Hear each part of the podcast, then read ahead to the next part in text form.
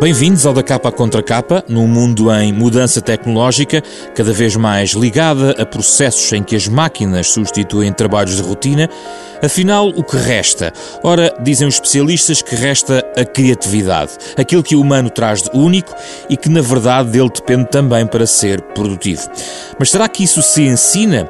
Ora, este tipo de perguntas leva-nos ao debate deste programa. O que faz a escola pela criatividade e onde está a inovação na nossa escola. Os nossos convidados são Rui Lima, professor do primeiro ciclo e diretor pedagógico do Colégio Monte Flor, em Carnaxide, recebeu o Prémio de Inovação e Educação da Microsoft, autor do livro A Escola que Temos e a Escola que Queremos. Outro convidado, Carlos Cunha, professor de Física e Química no Colégio Militar, coordenou até há poucos eh, meses, até ao mês passado, a sala de aula do futuro na Escola Secundária do Manuel Martins, em Setúbal. Com eles vamos falar durante os próximos 25 minutos sobre a inovação na escola.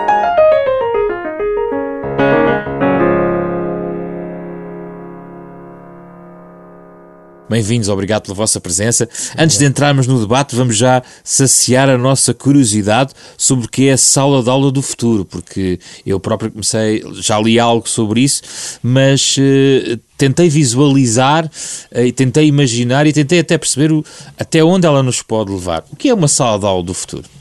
Uh, a sala de aula do futuro é, para começar, um erro de casting em termos de nome. Uh, porque, na verdade, o que aqui, o, a sala é um espaço inovador de aprendizagem.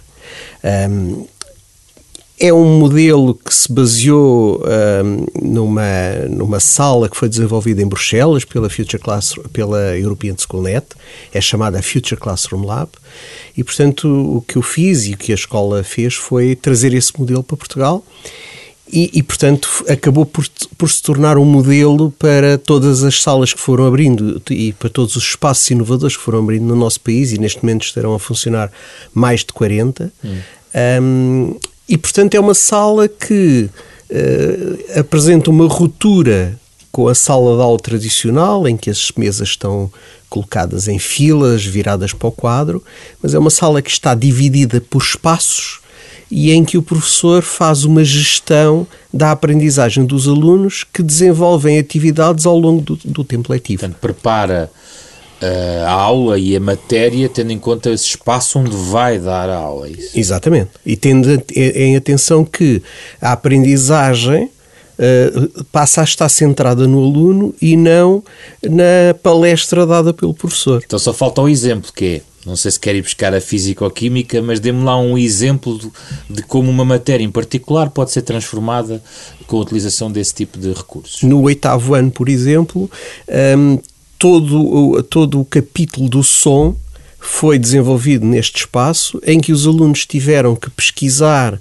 e apresentar aos colegas um, os diversos assuntos relacionados com o som. Primeiro, como é que o som é uh, constituído em termos físicos, depois, como é que ele se propaga, por exemplo, coisas interessantíssimas que eles acabaram por descobrir, uh, que, aquela questão de que nos filmes de ficção científica, nomeadamente no Star Wars, uh, ouvem-se os, os tiros das naves no espaço e isso é completamente impossível em termos físicos, porque no espaço, não havendo ar, não há som um, até depois a simularem uh, como é que um morcego encontra o seu caminho dentro de uma, uh, de uma gruta às escuras e eles tendo um daqueles sensores que se utilizam para medir distâncias e utilizam ultrassons, com os olhos uh, com, completamente cobertos com um pano negro, só olhando para o aparelho, eles acabam por descobrir o seu caminho dentro da sala, rodeando os obstáculos.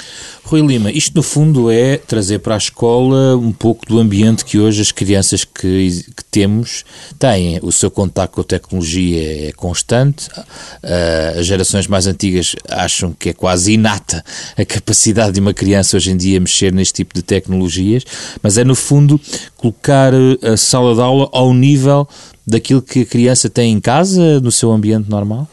Sim, em parte, embora muitas vezes há, há, uma interpretação errada do que é o ensinar através da inovação, ou ensinar com a inovação, uh, associa-se muito a inovação à, à tecnologia, precisamente.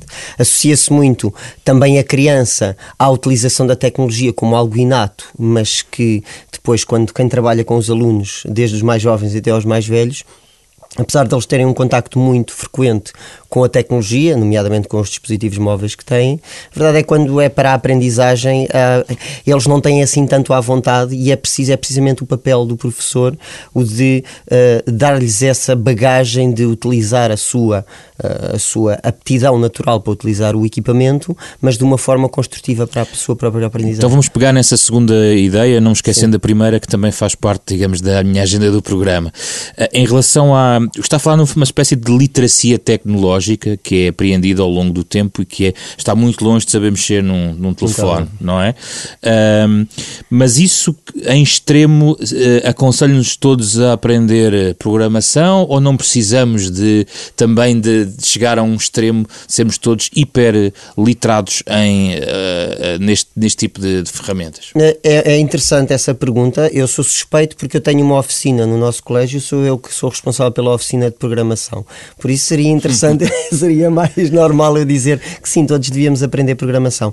Eu creio que a, eh, a programação já foi comparada ao inglês do século XXI, ou seja, enquanto todos nós devíamos saber inglês para comunicar, já há quem diga que eh, no futuro devemos ter todos conceitos de programação apreendidos para podermos de facto compreender o, nosso, o mundo à nossa volta.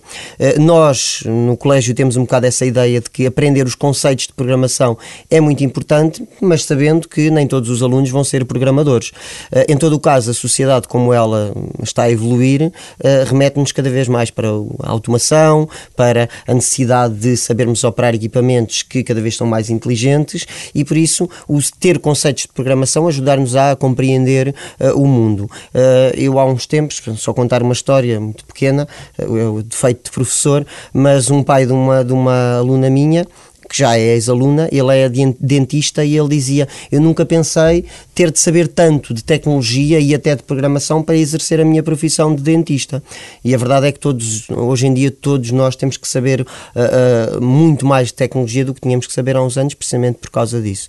É evidente que nem todos vão ser programadores, repito, mas uh, ter perceber o conceito de programação ajudar-nos a, como é evidente, a, a, compreender o mundo que está à nossa volta e abre-nos horizontes também. Que é, é essencial essencial este conhecimento das ferramentas, na sua perspectiva, Carlos Cunha? É, é, sobretudo, é essencial a programação porque é, é uma forma muito interessante de desenvolver a capacidade de raciocínio e de resolução de problemas. Um, e eu equiparia, equipararia aqui muito à aprendizagem básica da música, porque ambas são uh, atividades que desenvolvem muito o raciocínio e, e percebe-se que alunos que aprendem programação, aprendem música, depois têm um raciocínio matemático muito mais fácil.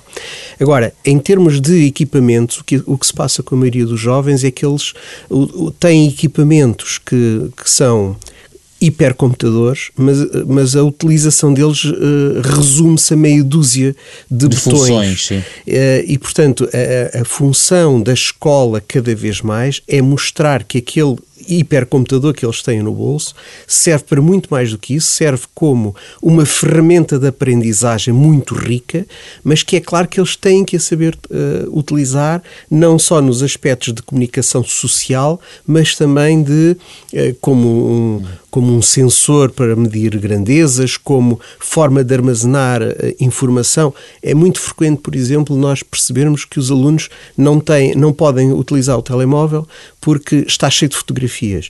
Ora, mostrar a estes alunos que essas fotografias podem estar alojadas algures online e, portanto, em locais relativamente seguros, porque a segurança da internet é sempre relativa, e, e, portanto, despejarem o seu telemóvel para aquilo que é essencial e as utilizações do dia a dia é muito importante. Também há escolas que não permitem o telemóvel. Bom, mas isso eu espero que seja cada vez menos e, e portanto, haverá uma altura em que eh, a proibição do telemóvel passará a ser equivalente à proibição de levar, sei lá, o peão aqui há, há 40 hum. anos atrás para dentro da sala de aula. Uh, acaba por se integrar na utilização do dia a dia. Já agora, para rematar este tópico sobre as ferramentas, isto vai obrigar os professores também a ter uma formação extra para poder eles para eles próprios poderem utilizar bem as ferramentas, uh, digamos, ao serviço daquilo que querem ensinar. Sim, mas eu acho que isto entra sobretudo naquilo que, a que eu chamaria a autoformação e o interesse. Eu, eu, eu dou formação de professores há muitos anos e eu noto cada vez mais que a aprendizagem de um professor não está relacionada nem com a sua formação de base, nem com a sua idade, com nada desses fatores está muito relacionado com a vontade que ele tem para aprender e utilizar Mas não é uma coisa dos carolas que querem aprender uh, e mexer mais de, com, de computadores ou ainda estamos nessa fase? Não, eu acho que não. Eu acho que já ultrapassamos essa fase, mas penso que, dadas as bases em formação, e a formação inicial é sempre necessária e o Instituto de Educação, por exemplo, já tem uma sala inovadora para formar os seus alunos. Uh, depois depende muito da utilização que o professor faz dessas ferramentas. E isto é como andar de bicicleta. Se o professor aprende a utilizar uma determinada aplicação numa ação de formação e depois nunca mais a utiliza, ao fim de 15 dias deixou de saber. E, portanto, é muito, vai muito do interesse e da aplicação depois do professor acreditar que aquilo é realmente útil, ver as vantagens e passar a utilizar. Rui Lima, porquê é que fazemos esta confusão frequente sempre, sempre entre criatividade e tecnologia? Porque é a resposta mais fácil para introduzir criatividade? É porque é algo de novo e, portanto, confundimos também criatividade com inovação? Porquê é que acontece esta confusão? Sim, a questão, a confusão maior aparece sempre entre os conceitos de inovação e de, e de tecnologia. Eh, e remeto um bocadinho para aquilo que estava eh, o Carlos a dizer antes de mim, eh, que é a questão do, da, da ferramenta é só uma ferramenta e é isso que é importante nós transmitirmos aos professores, principalmente àqueles professores que têm muito receio do que é que é esta, a inovação na sala de aula. Na realidade, muitas destas ideias inovadoras, que se fala hoje de inovadoras, já remontam a meados do século passado. Os conceitos da aprendizagem ativa, Montessori, todas essas ideias, uh, são ideias que agora permitem ser potenciadas pela tecnologia. É evidente que os alunos, ao serem ativos na sua própria aprendizagem, isso já é inovador, porque o papel, o, o contrário de inovar é precisamente estar um professor a falar durante 45, 90 minutos. O método expositivo. O método expositivo. Não quer dizer, e é isso que as salas de aula, uh, estes ambientes educativos inovadores permitem, é precisamente haver um espaço dentro da sala para esse momento expositivo, mas também haver outros espaços na sala de aula para a exploração, para a interação entre os alunos, e é isso é que é inovador. O conceito de inovação permite potenciar a criatividade. Sim, mas o receio, deixa-me só aqui fazer um parênteses sobre a questão do método expositivo. O receio é de que se possa perder algum rigor até do, quando uh, se propõe que o método expositivo seja trocado por uma outra maneira de expor uh, aquilo que tem que ser ensinado. Pode haver algum receio, até dos próprios professores, uh, de não querer entrar noutra, noutro formato de, de, fazer chegar a sua mensagem aos alunos. Sim, é verdade, é verdade que pode haver esse medo.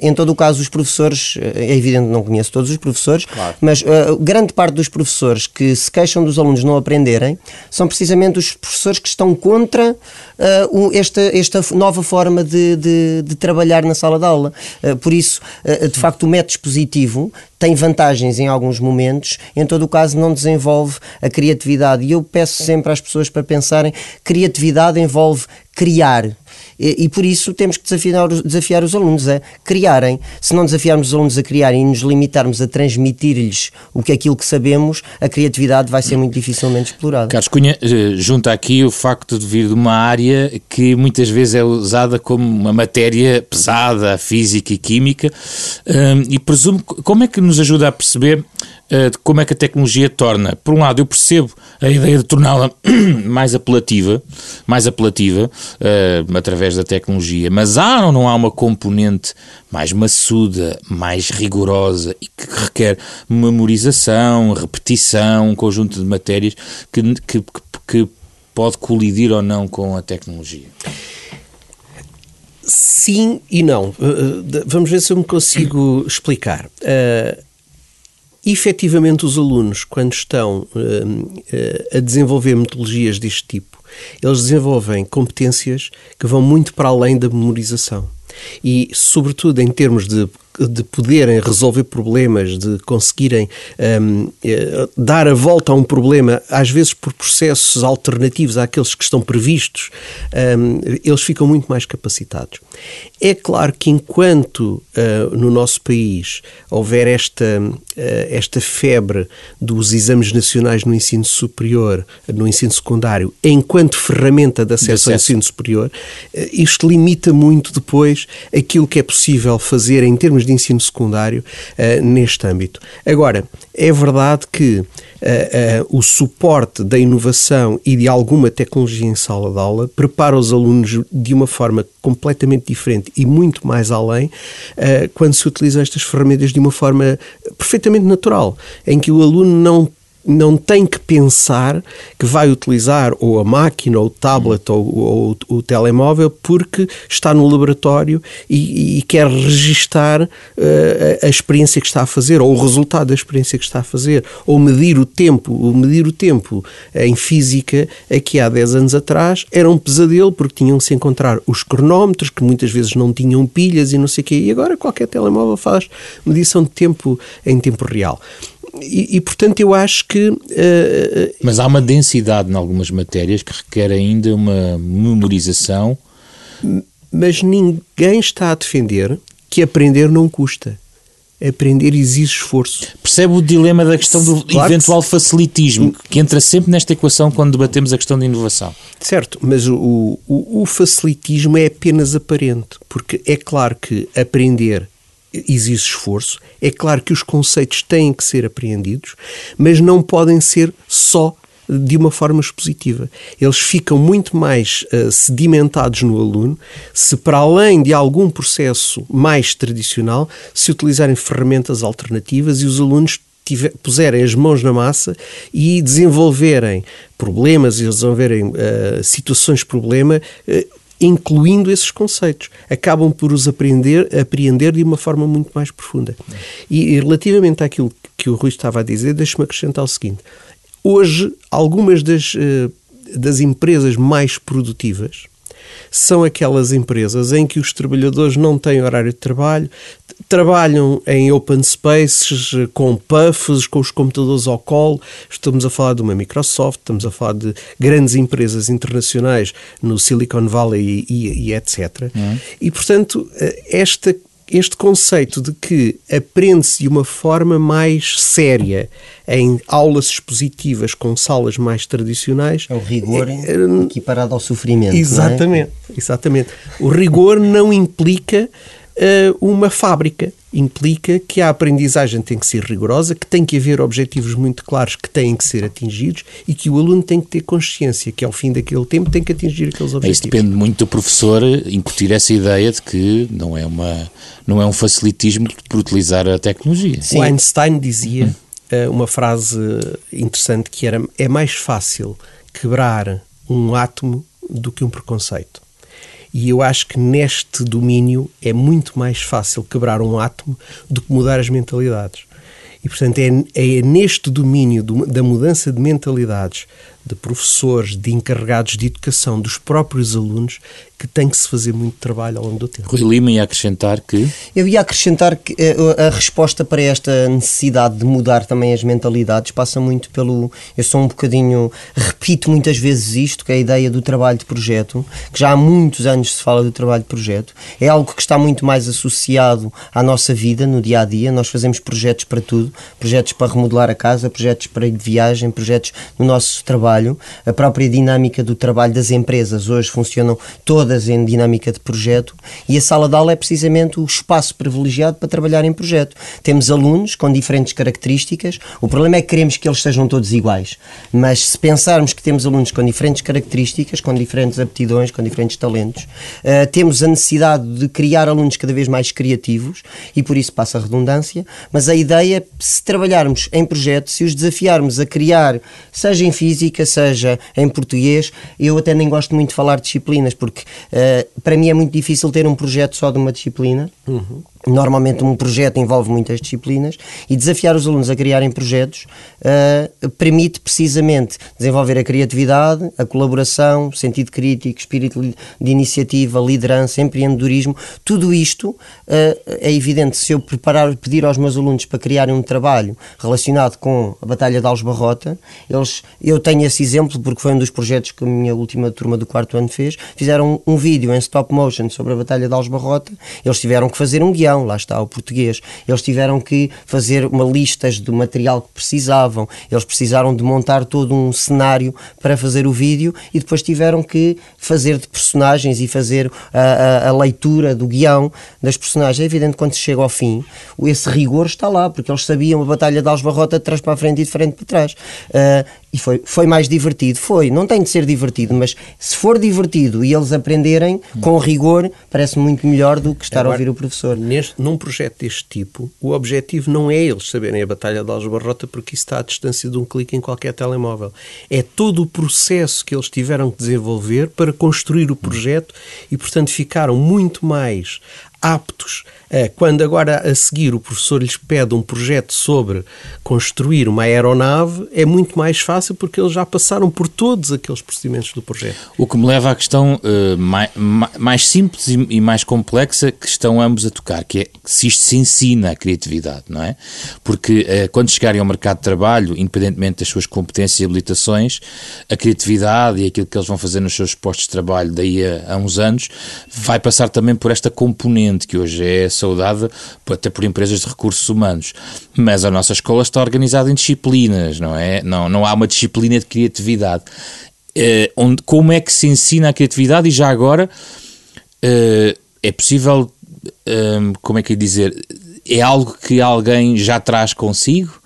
desenvolve na escola ou é algo que alguém pode descobrir na escola e eventualmente nunca ter a criatividade? Quer dizer, é algo inato também nas pessoas a criatividade? Eu trabalho com alunos mais, mais novinhos. É evidente que nós vemos que há sempre alunos mais criativos do que outros, é inevitável. Também há uns que têm maiores aptidões físicas do que, do que outros. Uh, em todo o caso, é algo que se trabalha. Mas lá está, trabalha-se, que é através da resolução de problemas, uh, uh, problemas do cotidiano, no trabalho de projeto. Lá está eu a repetir-me novamente Sim. com a ideia do projeto. Mas quando nós desafiamos alunos a criar um projeto a partir como acontece nas minhas aulas e nas aulas no colégio onde eu trabalho, eh, quando lançamos uma pergunta, por exemplo, como podemos ter o nosso corpo saudável, e os alunos têm que criar um produto final, porque é essa a ideia de criatividade, é criar um produto. Quando se tem que criar um produto final, já às vezes os alunos criam um produto final, seja uma apresentação, mais simples, mas podem criar um produto final, uma angariação de fundos, ou um produto final, uma campanha de solidariedade uhum. para ajudar alguém, ou uma aula de ginástica, como já aconteceu com os meus alunos do primeiro ano. Um almoço, Tudo isto, ou um almoço, ou o que quer que seja. Isto é criatividade. Se se ensina, apreende-se com o trabalho que, que vai, vai, sendo desenvolvido. É evidente que há os alunos que têm mais eh, essas aptidões e outros que não têm, mas vão aprendendo uns com os outros. Nestas coisas, como noutras, não se, podem, não se pode cair nos extremos. Não se pode agora querer que todas as pessoas vão ser extraordinariamente criativas. Porque, como em tudo, há de haver pessoas que são muito criativas, há pessoas que são extraordinariamente com aptidões extraordinárias para liderança, há pessoas que são, têm aptidões extraordinárias para cálculo, há pessoas, e portanto, toda, o, o grande objetivo aqui é desenvolver em cada um o melhor de si. Porque cada vez mais, e, e em todos, a única coisa que eu acho que é transversal a todos, que é o trabalho de equipa. Porque cada vez mais, quando se quando se pretende desenvolver um projeto, reúne-se à volta de uma mesa uma, uma equipa de um que é muito criativo, de um que é extraordinariamente rigoroso no, na, na, pesquisa que faz, o outro que é o líder e, portanto, organiza as equipas e, e, e vai gerindo o tempo e assim sucessivamente. E esta, estas metodologias, metodologia de projetos, metodologias de inquiry-based learning, etc., que se, que, se, que, que se pretendem implementar e que não se conseguem implementar por decreto, porque quando se implementam por decreto, normalmente. Não funciona? Toda a gente arranja forma de escapar ao decreto. Mas agora um, há autonomia nesse sentido. Pois, supostamente há uma flexibilidade decretada nesse sentido, para, em, do ponto de vista curricular. Mas o problema do decreto é aquilo que eu já disse. Quando há um decreto, toda a gente depois vai. Há, há aqueles que agarram no decreto e já faziam, e portanto não há novidade nenhuma. E depois há aqueles que agarram no decreto e, e são criativos. E são criativos. Pronto. Agora, a verdade é esta: é agarrarmos na, nestas equipas e nestes jovens, perceberem cada um onde é que ele é muito bom e desenvolver nele essa competência e, sobretudo, a, torná-los capazes de trabalhar em equipa. Com muita frequência no secundário, nós temos alunos que não são capazes de trabalhar em grupo porque não conseguem trabalhar com aquele e não conseguem trabalhar com aquele.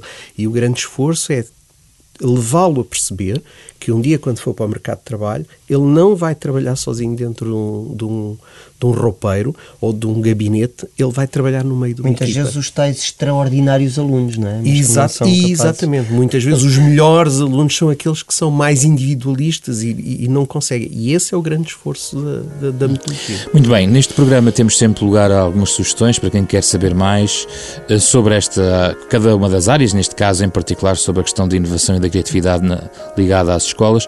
Rui Lima, comece por si, o que é que nos quer sugerir? Bem, eu até a talho de foice do que estávamos a falar da flexibilidade, eu eh, até para as pessoas estarem mais, mais uh, abertas a esta nova dinâmica que se está em, em, a colocar nas escolas, eu ia deixar o Guia de Autonomia e Flexibilidade Curricular da Ana Cláudia Cohen, que é a diretora do Agrupamento de Escolas de Alcanena uh, e do José Fradique, uh, que é um livro que pretende que as pessoas te, tenham algumas luzes do que é que é implementar o Guia de Autonomia e Flexibilidade, o que é que é, é implementar a autonomia e flexibilidade nas, nas escolas e perceber de facto podemos ser criativos, mas não para fugir à flexibilidade, mas para tentar implementar, que é o que não são muitas, é verdade, mas o que algumas escolas já estão a fazer uh, cá em Portugal e bem. E bem. Carlos Cunha.